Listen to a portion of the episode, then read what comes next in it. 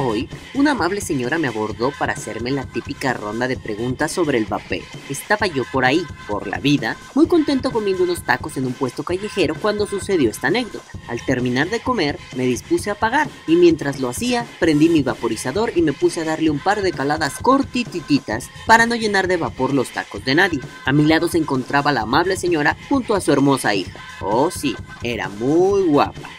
Mientras yo recibía un par de dulces de parte del taquero en forma de agradecimiento por mi consumo, la señora alcanzó a oler el vapor y dijo en voz alta, como para que yo la alcanzara a escuchar.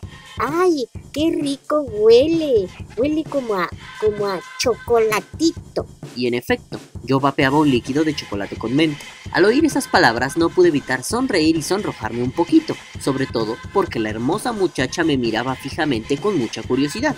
En un arranque de estúpida galanura, pensé que podría hablar un rato con la hermosa damisela, pero su madre tomó la palabra para saciar su curiosidad. Y claro que sí, era una curiosidad hambrienta, hambrienta de respuestas, de soluciones, de opciones ante una vida complicada. Y digo vida complicada porque en algún momento del interrogatorio la amable señora me dijo, Ay, mijito, me interesa mucho lo de tu cigarro porque mi marido fuma como chimenea. Mi niña se enferma de la garganta cada rato porque mi esposo es un necio que no deja esa porquería. Sigue y sigue y sigue fumando. Esas palabras me inquietaron bastante y me sentí reflejado en un hombre que ni siquiera conozco. Bueno, yo también llegué a afectar la salud de una gran mujer a la que amé durante mucho tiempo. Lo hice gracias a que mis humos eran una constante en nuestras vidas. Tuve que debatirme entre mi adicción y sus fuertes alergias, pero afortunadamente el vapeo llegó en el momento adecuado y tanto sus alergias como mi adicción disminuyeron. Al hacer análogo su caso al mío, sentí mucha empatía. Sentí que esa señora tenía que conocer una opción que pudiera salvar la vida de su marido, de su hija y la de ella. La cosa se puso peleaguda cuando la señora me confesó que su esposo estaba en un serio dilema, porque el médico le había dicho que era urgente que dejara el cigarro. Lo tenía que dejar porque se encontraba en los inicios de una enfermedad pulmonar obstructiva crónica, pues 40 años fumando no pasan en vano. Y si algo me ha enseñado el internet es que un época es algo serio, muy serio. Ante semejante panorama, le dije a la señora que preguntara lo que quisiera y sintiera una total confianza para hacerlo. Y la seño entró en confianza y preguntó todo lo que quiso. Me preguntó por las semejanzas y diferencias entre vapear y fumar, me preguntó sobre si el vapeo era una opción saludable, me preguntó si funcionaba, me preguntó si era costoso, me preguntó si era algún tipo de magia o sortilegio. En resumen, me preguntó todo lo que un ser humano con más de tres dedos de frente preguntaría.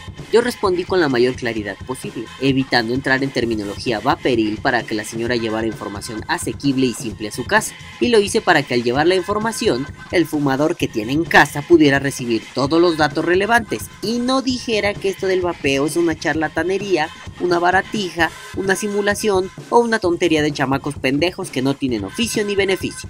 Hasta dejé que la señora y la muchacha probaran mi vaporizador para que después pudieran contarle a su familiar cómo se hacía, lo que se sentía y lo divertido que podía ser. La señora presentó un poco de reticencia y me confesó que ella dejó de fumar hacía muchos años atrás, porque gracias a su marido le empezó a parecer asqueroso el acto de fumar. Qué irónico, ¿no? Un fumador haciendo que otro fumador deje de ser fumador por lo asqueroso que es ser un excesivo fumador. LOL. Después de un buen rato de charla, la señora me agradeció mucho, se desvivió en halagos y me dijo que yo era un gran ser humano porque no dudé en responderle. Yo me sonrojé mucho más. Me dijo que esperaba que esta opción, aunada a mis recomendaciones y sugerencias, pudiera ayudarle no solo a su marido, sino a toda su familia, pues el fantasma del tabaquismo ya estaba rondándolos y mermándolos a todos. Yo me despedí con mucha amabilidad y sintiéndome muy alegre, pues pude ayudar a unas buenas personas que necesitaban un consejo en un momento específico.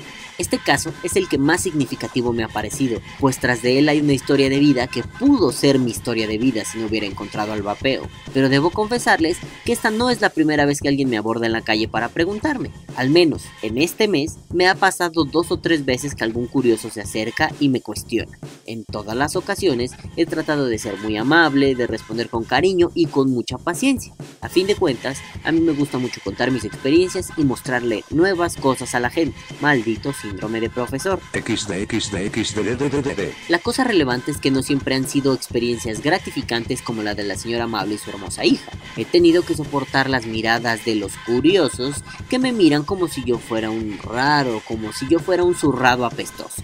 En alguna ocasión, mientras comía quesadillas en un mercado con mi mejor amigo, el borrachito de la comunidad, en un arranque de sobriedad, se me acercó y me preguntó con tono altanero y desdeñoso acerca de lo que yo estaba haciendo. Las primeras preguntas las respondí muy amable, pero mi tono fue cambiando conforme su agresividad se hacía presente. Incluso llegó un momento en que pensé, ¿para qué chingados me está preguntando tanto este idiota si lo va a hacer de tan mala manera? Mejor que no me pregunte nada. Tiempo después, descubrí que el borrachito local vive pegado a los cigarrillos, lo cual me hizo pensar que, más que como un curioso, el borrachín se comportaba como un retador. Él se asumió como mi rival, como si el vapeador y el fumador fueran enemigos naturales, enemigos enfrentados a muerte por siempre. Qué ridículo. Al final de la charla con este sujetazo borrachales, yo era cortante, yo respondía con monosílabos y con un dejo de desprecio. Yo me comportaba altanero porque ese pinche madafaca no me trataba con respeto. Aunque mi amabilidad con los curiosos es constante, en varias ocasiones me he enfrentado a varios desgraciados que preguntan en mor del fastidio, en mor de la jodedera, entre ellos los policías como bien recordarán. Y me parece que es una situación totalmente desagradable, descortés y que no debería suceder. Muchas personas deciden preguntar algo cuando no es claro y distinto. Muchas otras deciden que antes de cualquier interlocución es primordial mirar de forma poco amable. Ah, qué idiotes. Ante esas miradas poco amables, recuerdo cuando yo empezaba con el vapeo. Recuerdo que me daba mucha pena hacerlo en la calle porque esas miraduchas eran como navajas. Me miraban como si fuera el peor de los delitos y eso me hacía sentir como una basofia. Poco a poco me di cuenta que cuando yo fumaba como el esposo de la señora amable que ya les he contado, la gente no me miraba mal. Incluso llegué a recibir miradas que me indicaban que el cigarrillo en mi mano y el humo en mi boca me daban un toquecito de distinción. Se me hace interesante que en algunas fiestas de etiqueta no faltara la persona que me miraba con calidez cuando yo salía a la calle a fumar un cigarrillo. Algunas veces hasta recibí miradas halagadoras que me hacían sentir como un dandy o un gran seductor, o como si yo fuera el maldito vaquero de Malboro. En ese momento pensaba que todo era genial, que teniendo un cigarrillo en mano me veía increíble. Por supuesto que al dejar el tabaco me di cuenta que aquellos pensamientos eran pura tontería y también me di cuenta que la gente mira mal cuando desconoce, cuando se enfrentan a lo nuevo, cuando ven que lo que no es normal aparece frente a sus ojos.